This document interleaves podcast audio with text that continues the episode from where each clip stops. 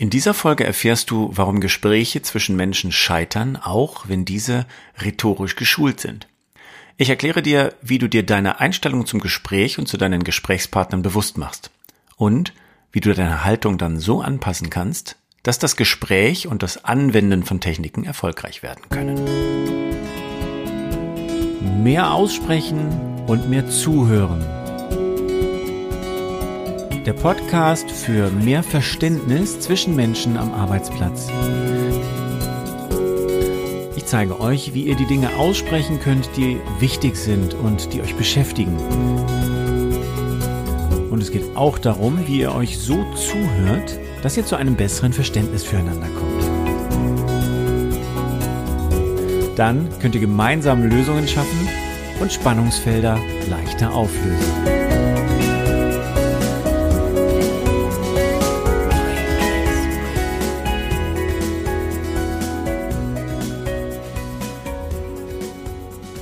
Vor den Einsatz von Gesprächstechniken gehört Klarheit darüber, mit welcher Einstellung du deinen Gesprächspartnern begegnest. Und über die Einstellung entscheidest du immer selbst.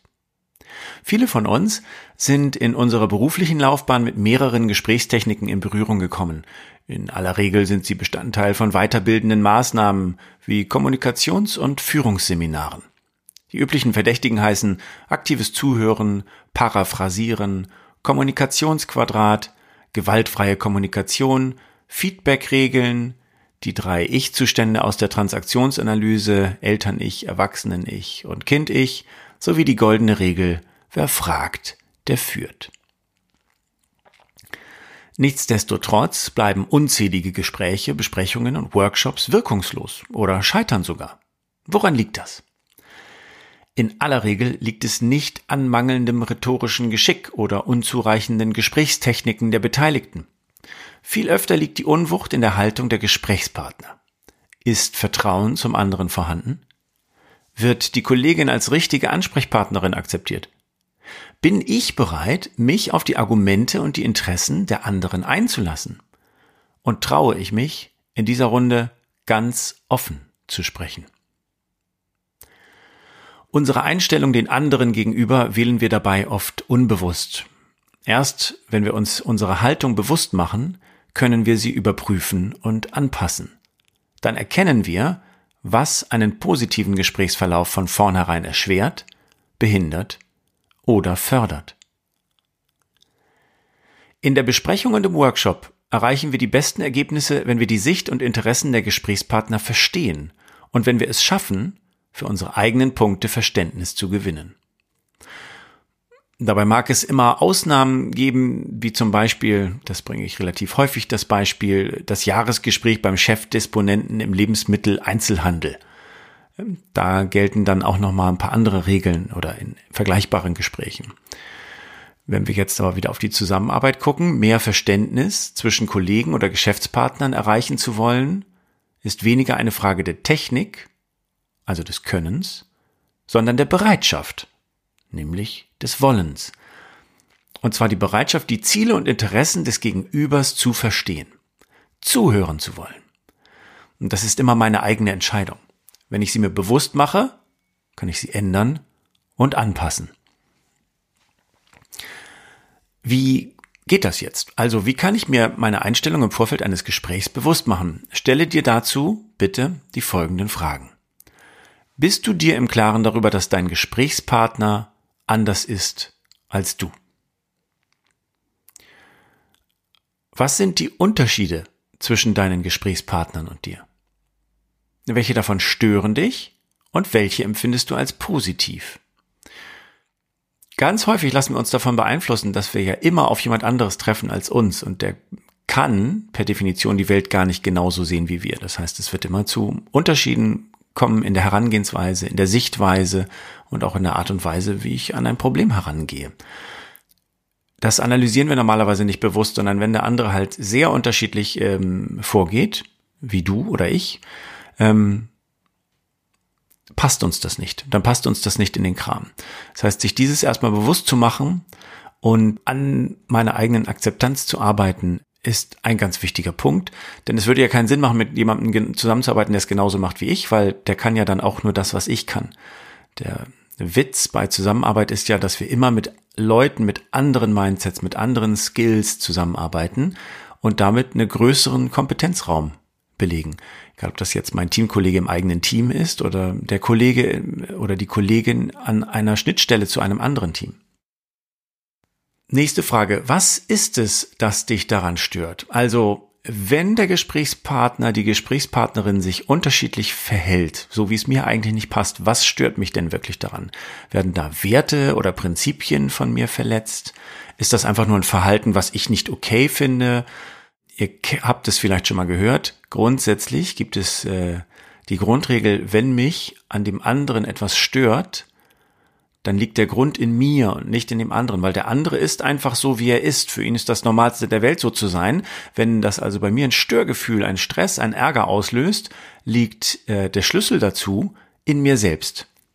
Und das meine ich mit Einstellung checken vom Gespräch. Das heißt, selber drauf zu gucken, was stört mich denn an dem anderen? Warum stört mich das denn überhaupt? Ist das irgendwie sachlich begründet? Ist das eine Vorgehensweise, die ich nicht okay finde? Was ist es? Mir das bewusst zu machen, ist schon mal ein Schritt ganz anders auf den anderen zuzugehen. Eine weitere Frage ist, hast du seine oder ihre positive Absicht schon verstanden? Wir können davon ausgehen, dass die anderen sich immer anders verhalten, weil sie es so gewohnt sind oder weil sie ein Ziel erreichen wollen, weil sie ein positives Handlungsmotiv dafür haben. Wenn das ein anderes ist als das, was uns normal vorkommt, verstehen wir das nicht. Das heißt, wir können uns selber, du kannst dir selber die Frage stellen, hast du verstanden, was könnte die positive Absicht dahinter sein? Und wenn es dir beim besten Willen nicht einleuchtet, wenn du denkst, meine Güte, wir kommen hier überhaupt nicht vorwärts, dann es kommt meine nächste Frage, hast du gefragt, was sie beabsichtigen? Ähm, ich habe wahnsinnig viele Teilnehmer in meinen äh, Seminaren und Workshops, äh, die die sich wirklich darüber ärgern, wie andere sich benehmen. Und ich, wenn ich dann frage, hast du denn mal gefragt, was deren Ziel ist, was sie verfolgen, warum sie das tun, dann stellen wir häufig fest, nee, das ist eigentlich nicht klar, das ist nicht transparent, warum sie das tun und was sie erreichen wollen. Also hier die, meine beiden Fragen. Hast du ihre positive Absicht schon verstanden und hast du sie oder ihn gefragt, was sie beabsichtigen? Nächste Frage ist, ähm, akzeptierst du deine Gesprächspartner als die besten Gesprächspartner, also die besten Kollegen, die besten Mitarbeiter, die besten Kooperationspartner oder auch den besten Lieferanten oder Dienstleister in dieser Situation für dieses Thema.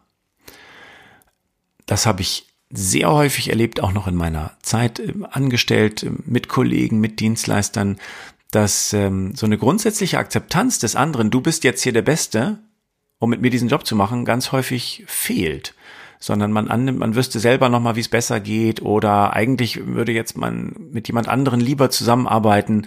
Wenn wir uns das aber einmal bewusst machen, der andere ist jetzt derjenige, mit dem ich es zu lösen habe. Es gibt gar keinen anderen. Dann äh, kann ich auch bewusst in diese Akzeptanz gehen und sagen, ja, wir machen das jetzt zusammen. Und wenn ich diese Akzeptanz aufbaue, bewusst, habe ich eine ganz andere Gesprächsatmosphäre oder auch eine ganz andere Verhandlungsatmosphäre mit dem anderen, als ähm, wenn ich ihn nicht akzeptiere. Wenn ich ihn nicht akzeptiere, kommen weitere Fragen. Also warum akzeptiere ich ihn nicht? Was hält mich davon ab, das mit, mit ihr oder ihm anzusprechen und zu klären. Also nach dem Motto, du und ich, wir müssen das jetzt hier gemeinsam lösen. Ich habe da so meine Bedenken. Ich weiß gar nicht, ob du das kannst, ob du dafür, ob du das auch willst, was ich möchte. Das kann man ansprechen und klären. Tun wir ganz häufig nicht. Das wird irgendwo implizit ähm, verdealt und da wir zwei müssen hier jetzt auf die Zähne beißen und da durchgehen. Darüber kann man sich aber auch offen austauschen und schafft eine bessere Grundlage für die Zusammenarbeit. Man kann auch fragen, ob es denn äh, tatsächlich Alternativen gibt oder andere verfügbare Ansprechpartner. Vielleicht sagt man auch, du und ich, wir müssen gar nicht darüber sprechen. Das bringt gar nichts, wenn wir hier weitersprechen. Ich muss das mit jemand anders klären.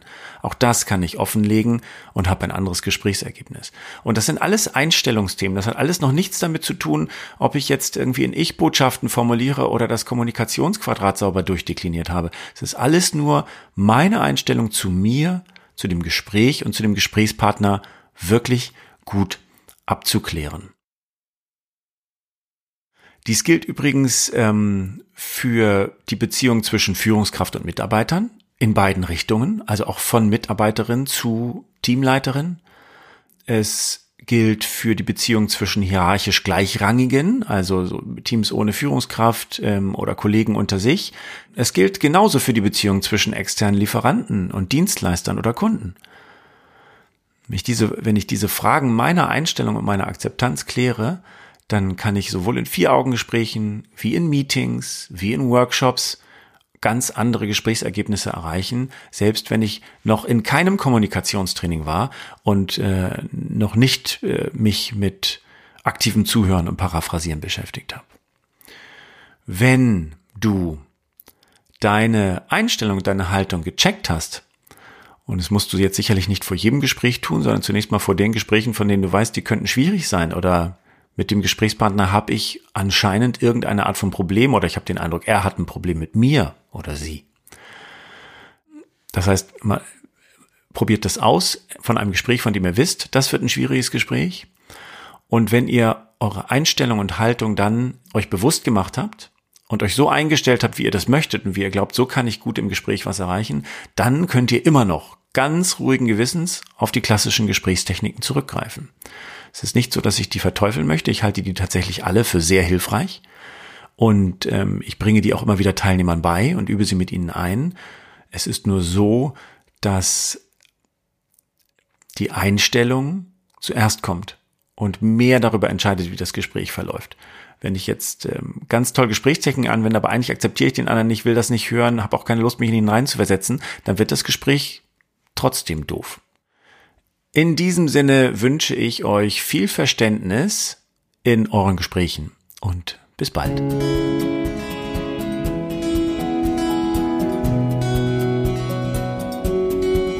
Das war mehr Aussprechen und mehr Zuhören.